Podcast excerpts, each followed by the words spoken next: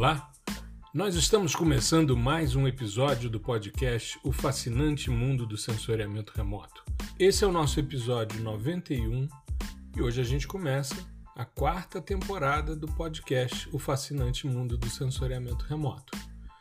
Nós vamos hoje abordar o que foi notícia no mês de setembro no sensoriamento remoto. E nós vamos começar com uma notícia bastante interessante logo do início do mês, do dia 1 de setembro, quando a China cria uma cópia do helicóptero Ingenuity para explorar Marte. Interessante porque a proposta que foi apresentada, que é um, um projeto, eles começaram essas discussões em 2016 para uma missão mais à frente. E ele tem dois rotores iguais ao Ingenuity. Eles chamam esse protótipo de Mars Cruise Drone e ele foi desenvolvido para carregar um espectrômetro para missões futuras em Marte. É bem interessante porque o Ingenuity ele tem uma câmera multispectral, né?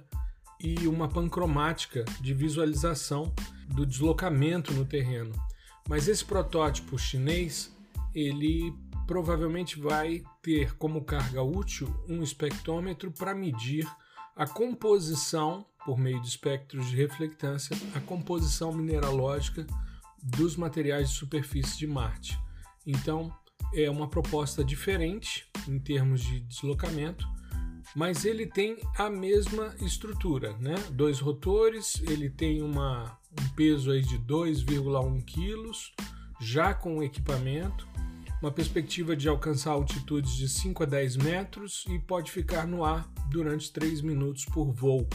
Então é uma proposta bem interessante que vai ampliar em muito as perspectivas de avaliação né, da superfície marciana. Quanto mais dados espectrais nós tivermos, mais fácil tende a ser a análise de composição, assim como as amostras de rochas que estão sendo coletadas pelo Perseverance, né, com brocas específicas, coletando material e avaliando o que tem.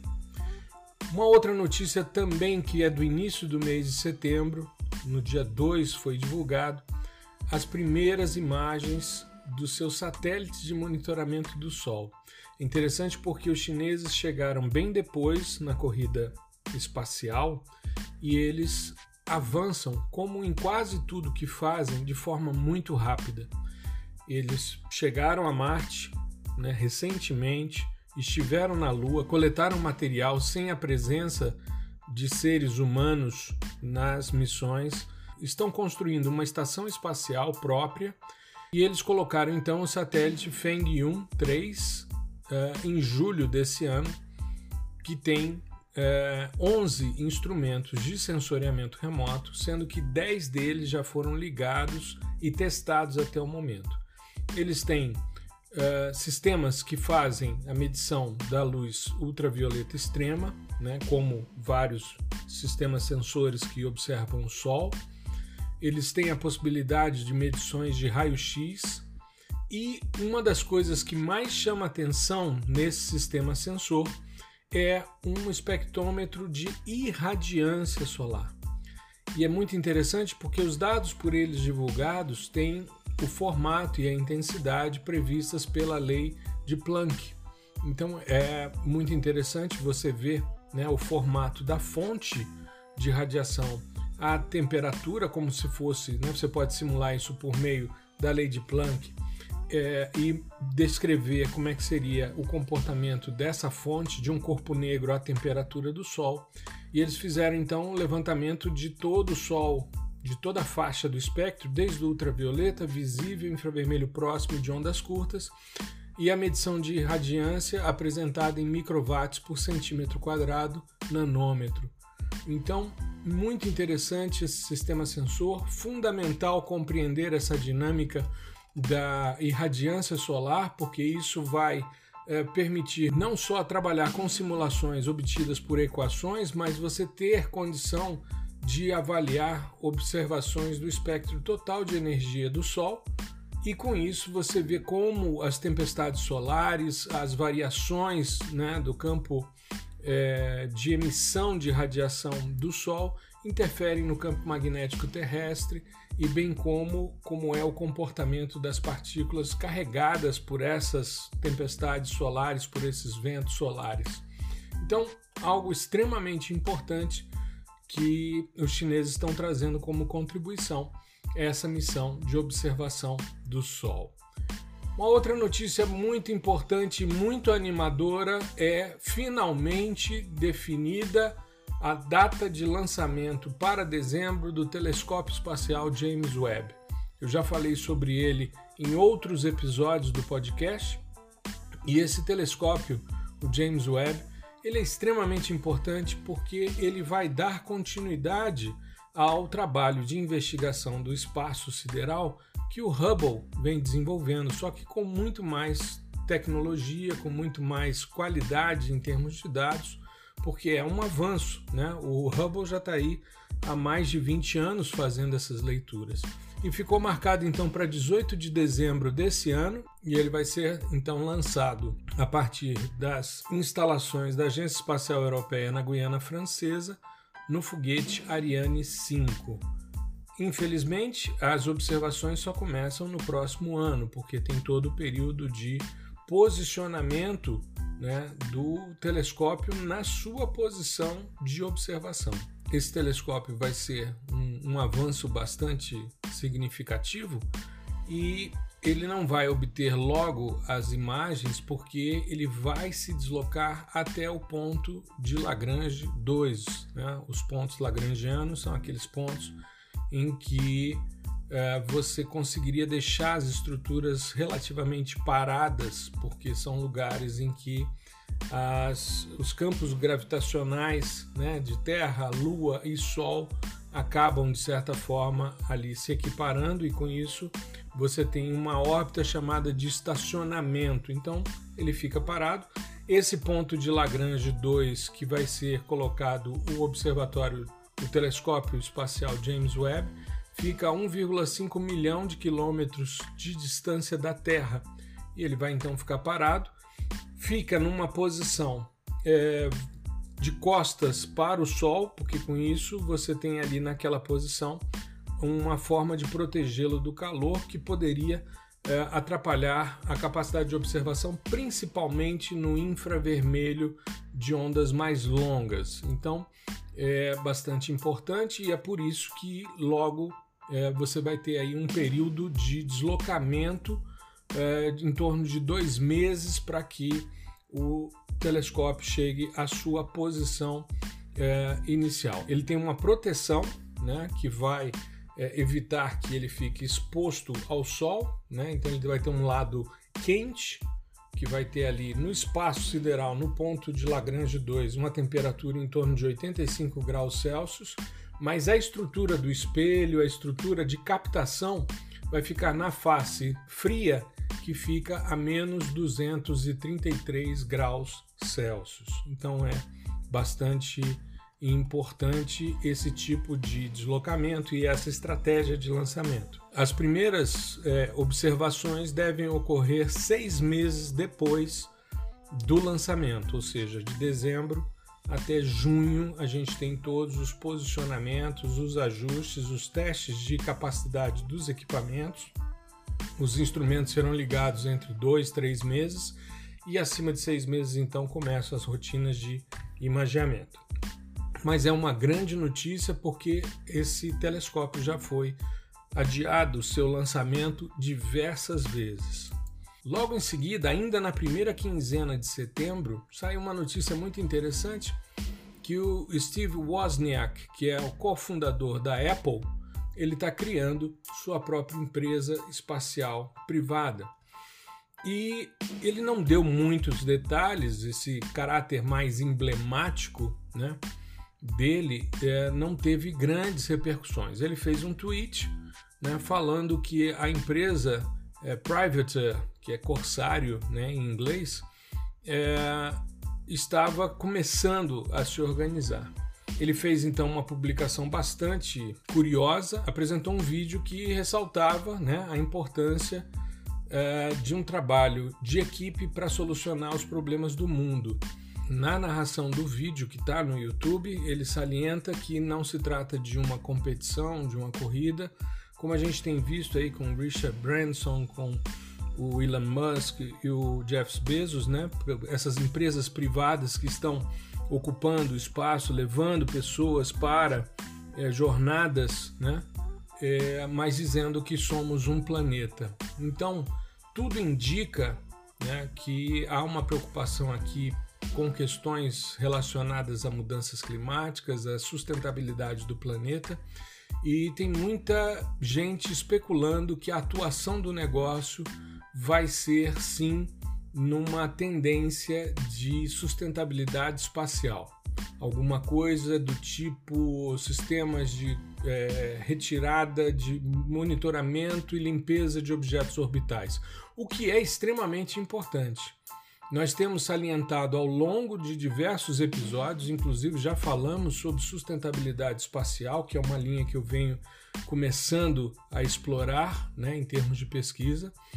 Uh, mas nós temos hoje milhares de satélites ativos e, e fora de operação na órbita da Terra, e há uma perspectiva de que esse aumento, de que esse número chegue a 100 mil antes de 2030. Então é importantíssimo esse tipo de análise. Como você já deve ter reparado, eu tenho sempre falado nos episódios de início de mês que a gente faz sempre uma retrospectiva do que foi notícia no sensoriamento remoto no mês anterior, eu tenho sempre salientado a, a, importância de se trabalhar com uma perspectiva de sustentabilidade espacial, da gente criar alternativas para que os problemas relacionados ao lixo espacial não sejam é, problemas tão significativos como os impactos que nós já causamos na superfície do nosso planeta. Então, que a gente tem aí, né, dentro dessa perspectiva, o, o Wozniak é um cara visionário, junto com outros, fundou a Apple, que é uma grande empresa de tecnologia, e que bom que ele está se movimentando nesse sentido de uh, buscar né, sustentabilidade para as questões espaciais, que seja um grande avanço e que essa empresa venha a trazer grandes contribuições nesse sentido. Dentro dessa perspectiva, existe também uma discussão que ocorreu na primeira quinzena do mês de setembro, que é uma estratégia de é, criar impostos de combustível na órbita da Terra. E isso pareceu uma coisa bastante absurda. Uma empresa chamada Orbit Fab tem trabalhado num sistema de reabastecimento e manutenção orbital para satélites. Isso, de certa forma, ampliaria o tempo de vida dessas cargas úteis e muitas vezes não é, necessitaria de tanta reposição. Hoje em dia, a gente coloca um satélite de sensoriamento remoto, por exemplo, em órbita, com uma perspectiva de uma vida útil da ordem de 5 anos. Claro que existem sistemas sensores que já estão há mais de 20, mas há uma tendência né, de você ter cada vez mais é, material em órbita no planeta. Então, essa startup, essa Orbit Fab, é, lançou um sistema chamado RAFIT, seria uma interface de transferência de fluidos rapidamente adaptável ou acoplável, né, que foi lançado no final de junho desse ano esse projeto ele se baseia num, num sistema para reposição de combustível, diversos tipos de propelentes, do tipo é, água, álcool, nitrogênio, hélio, xenônio, criptônio, enfim, hidrogênio. Né? Então, eles têm a expectativa de criar sistemas que sejam sol-síncronos, né? ou seja, de órbita quase polar, e você ter né, um, um teste. O protótipo que foi lançado em maio de 2019 é, foi um teste de quatro meses de um protótipo petroleiro para a Estação Espacial Internacional, que validou o sistema de alimentação de, de propulsão né, e conseguiu é, reabastecer a Estação Espacial Internacional com água. Então é uma, uma perspectiva muito interessante da gente ampliar e aí outras empresas grandes como a Lockheed Martin estão se organizando nesse sentido também de criar sistemas de reposição de combustível, né, de propelentes para satélites e outras estruturas em órbita, para tentar reduzir também a quantidade de material orbitando o nosso planeta. A SpaceX fez história né, no dia 15 de setembro, quando colocou uma missão espacial composta 100% por civis, que foi a Inspiration 4 ela saiu a partir de um foguete Falcon 9, que é a lógica das estruturas da SpaceX. O Falcon 9 tem sido reutilizado em várias é, campanhas, em vários lançamentos, e utilizando uma espaçonave do tipo Crew Dragon. Eles ficaram três dias em órbita, foram quatro turistas espaciais, eram uh, quatro civis que tiveram a oportunidade de ficar orbitando o planeta e observando. Tem uma, uma estrutura na nave que permitia um visor e eles puderam então verificar né, a Terra vista do espaço.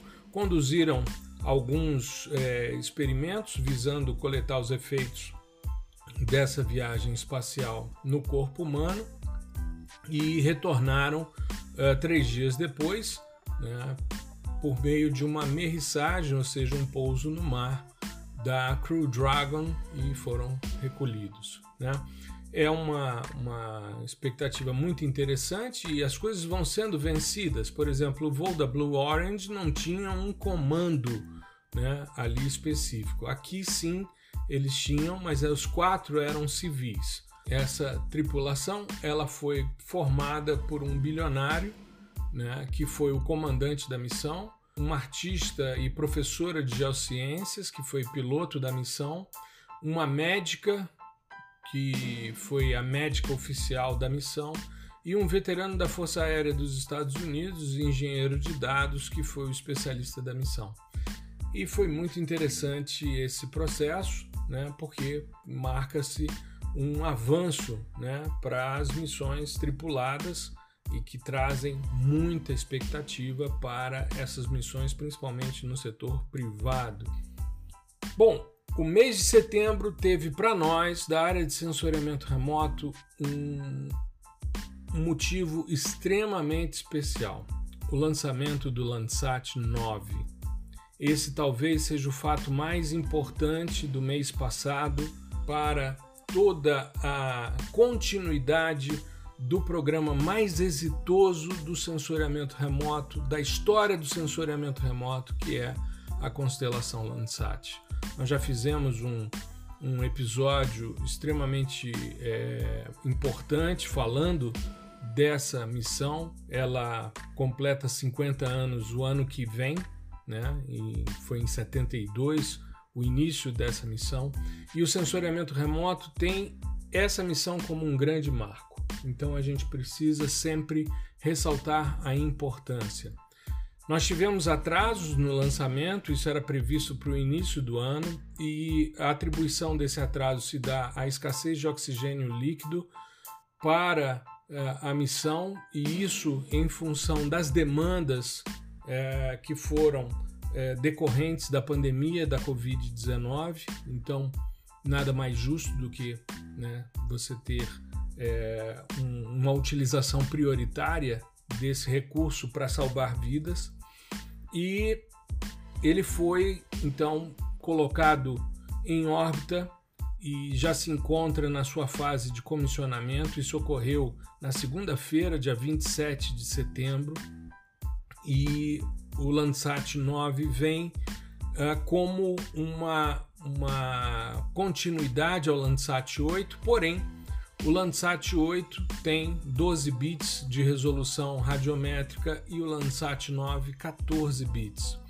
Então nós estamos falando aí de aumentar né, de 4 mil níveis de cinza para mais de 16 mil níveis de cinza.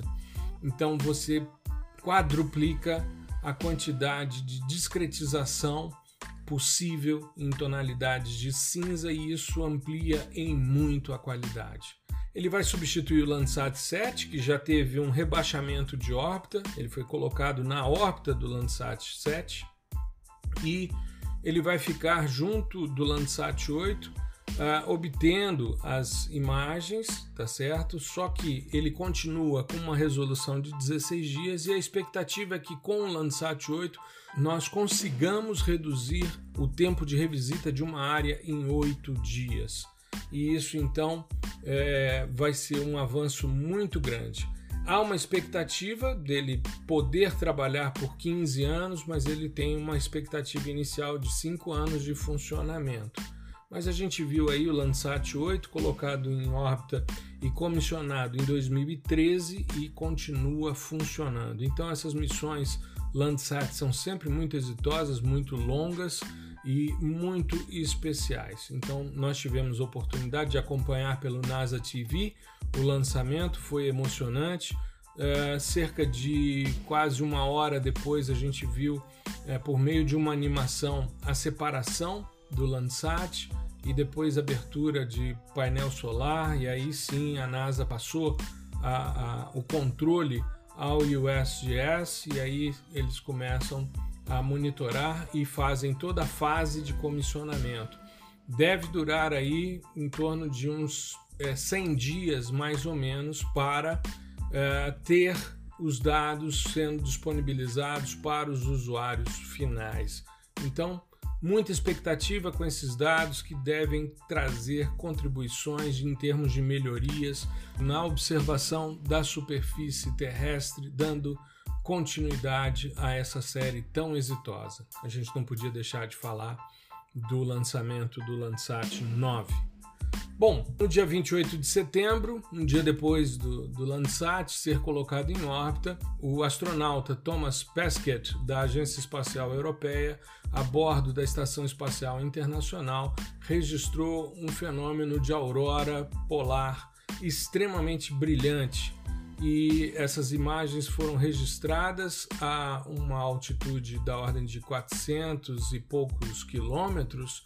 Né? A estação espacial orbita é, o planeta a 408, 410 quilômetros de altitude e a imagem ela foi divulgada por ele também no, no Twitter, mas os dados são do dia 20 de agosto. A imagem foi registrada em 20 de agosto, mas foi divulgada é, no finalzinho de setembro extremamente interessante esse processo porque é uma questão de ionização das camadas mais externas da atmosfera por radiação de alta frequência. É interessante porque durante a missão Inspiration 4, que foi a missão totalmente civil que a gente acabou de comentar da SpaceX, eles tiveram a oportunidade também de contemplar um fenômeno de aurora enquanto estavam orbitando o planeta nesses três dias. E é bastante interessante porque tem às vezes pessoas que fazem é, verdadeiras jornadas às regiões polares para visualizar o fenômeno e muitas vezes tem é, uma missão fracassada. E eles tiveram, apesar de estarem fazendo história por ser uma missão totalmente civil, ainda tiveram o privilégio de ver a Terra de cima, perceber que ela não é plana e ainda assistir um fenômeno de formação de folhas de plasma, a formação do fenômeno aurora boreal ou austral, dependendo do polo, né? Boreal se for norte, austral se for sul e de forma geral, aurora polar. Que não é um fenômeno exclusivo nosso, como a gente já comentou em outros episódios, isso já foi visto também em Júpiter e também em Saturno tá certo? Bom, o mês já chegando ao fim, nós começamos a ver as imagens de satélite que retratavam a erupção na ilha de La Palma do vulcão Cumbre Vieja. Cumbre Vieja é cume antigo, né, em espanhol, nas Ilhas Canárias, entrou em erupção no dia 19 de setembro havia uma preocupação muito grande que essa erupção pudesse gerar um abalo sísmico e, por sua vez, que se propagasse, que se propagasse uma onda de choque que poderia se manifestar num grande tsunami que atingisse uh, o litoral brasileiro. Havia muita discussão nesse sentido. Uh, ocorreu a erupção, ela vem ocorrendo e várias casas foram atingidas, mais de 400 casas foram destruídas. Ele percorre, a lava percorreu dezenas de quilômetros, mas graças a Deus não houve nenhuma morte é, e nem ocorreu essa, esse fenômeno de tsunami que tanto né, é, preocupou os brasileiros com relação a essa questão. E foi justamente o Landsat 8 que revelou as primeiras imagens no dia é, 26 de setembro e mostrando parte do fluxo, né? Claro que composições de falsa cor permitem uma melhor visualização, é, porém as imagens do Landsat elas ainda não mostravam a, o fluxo de lava chegando ao Oceano Atlântico, e aí nós tivemos no dia 30 de setembro, aí sim as imagens do Sentinel-2 mostrando o deslocamento da lava e sua chegada ao Oceano Atlântico. Então, foi muito interessante porque já no dia 30 de setembro, no dia 26 a gente teve uma imagem do Landsat e agora no dia 30 de setembro o, o sistema Copérnicos divulgou a imagem da chegada da lava ao Atlântico. Um fenômeno muito interessante, muito é, discutido e muito retratado. É, várias imagens também de outros sistemas sensores, como é o caso do GeoSat 2, e todos mostrando né, o fluxo de lava constante e o caminhamento em direção ao mar. O mês fechou com essa imagem do Sentinel-2 sobre o Cumbre Vieja, mas um pouquinho antes, a Agência Espacial Europeia trouxe uma notícia extremamente interessante que foi a finalização do novo complexo de lançamentos de operações do foguete Ariane 6 na Guiana Francesa. Então, essas novas instalações desse espaço-porto foram divulgados no dia 28 de setembro, uma estrutura bastante ampla, bastante importante, porque é um sistema que vai dar suporte não só às atividades da Agência Espacial Europeia, como, por exemplo, o lançamento do James Webb, do telescópio espacial James Webb. Então, cada vez mais a utilização de sistemas como o da Guiana, né, esse espaço-porto da Guiana Francesa, é, utilizando né, a, a baixa latitude para aproveitar o movimento de rotação, e também Alcântara, né, que é mais apropriada ainda, que começa a ser discutida para exploração para lançamentos. A gente teve agora um teste há poucos dias de um motor de foguete de propulsão, justamente para a gente ter cada vez mais a possibilidade de criarmos veículos lançadores e utilizarmos Alcântara para facilitar esse tipo de trabalho. E eu não podia deixar de falar que o mês de setembro culminou com o nosso workshop Monitoramento de Queimadas por Sensoriamento Remoto. Essa, para mim, é a notícia mais importante do mês de setembro, depois do lançamento do Landsat 9, é claro, mas nós tivemos a oportunidade de quase 800 pessoas inscritas que participaram ativamente dos três dias de evento. Nós tivemos oportunidade no primeiro dia de falar dos principais dashboards de monitoramento, que foi tema do episódio 90, o episódio passado. Nós tivemos durante o evento, especificamente no dia 29, que foi o segundo dia do nosso evento, o lançamento do portal Painel do Fogo, lançado pelo Sensipan, foi feito um, um evento em Rondônia para discutir o sistema. Nós tivemos a oportunidade de mostrá-lo no último dia, então foi extremamente importante a gente é, estar atento e, e, ter a contribuição de pessoas que nos trouxeram essas informações e mostrando como o Brasil vem avançando. Já tínhamos falado do portal do INPE, foi muito interessante. E aí nós organizamos os nossos dados e fizemos os processamentos passo a passo com a audiência. E nos três dias nós tivemos a oportunidade de, conviver com essas pessoas que se inscreveram no evento e culminamos no último dia com o, a espacialização e o monitoramento tanto da severidade de queimadas como da rebrota de um incêndio florestal vista um ano depois em uma unidade de conservação aqui no Distrito Federal. Então, esses eventos que eu venho promovendo né, ao longo desse semestre, fizemos o de detecção de mudanças para o desmatamento na Amazônia em agosto. Agora fizemos o monitoramento de queimadas por sensoriamento remoto, agora no final de setembro. Nós vamos fazer ainda nesse ano dois eventos, vamos fazer um sobre PDI com Python no final de outubro, início de novembro, e depois nós vamos fazer uma pequena discussão para a gente fechar em dezembro uh, o tema de monitoramento de sequestro florestal de carbono por sensoriamento remoto. Então vem muita coisa boa aí que a gente está se organizando, se programando para poder ajudar as pessoas a se apropriarem do fascinante mundo do sensoriamento remoto. Eu espero que você tenha gostado do nosso episódio de hoje. Começamos uma nova temporada, inclusive com card novo.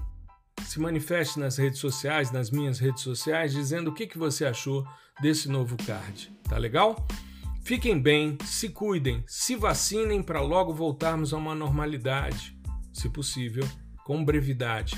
E uma boa semana para você e se cuide. Tudo de bom. Um grande abraço.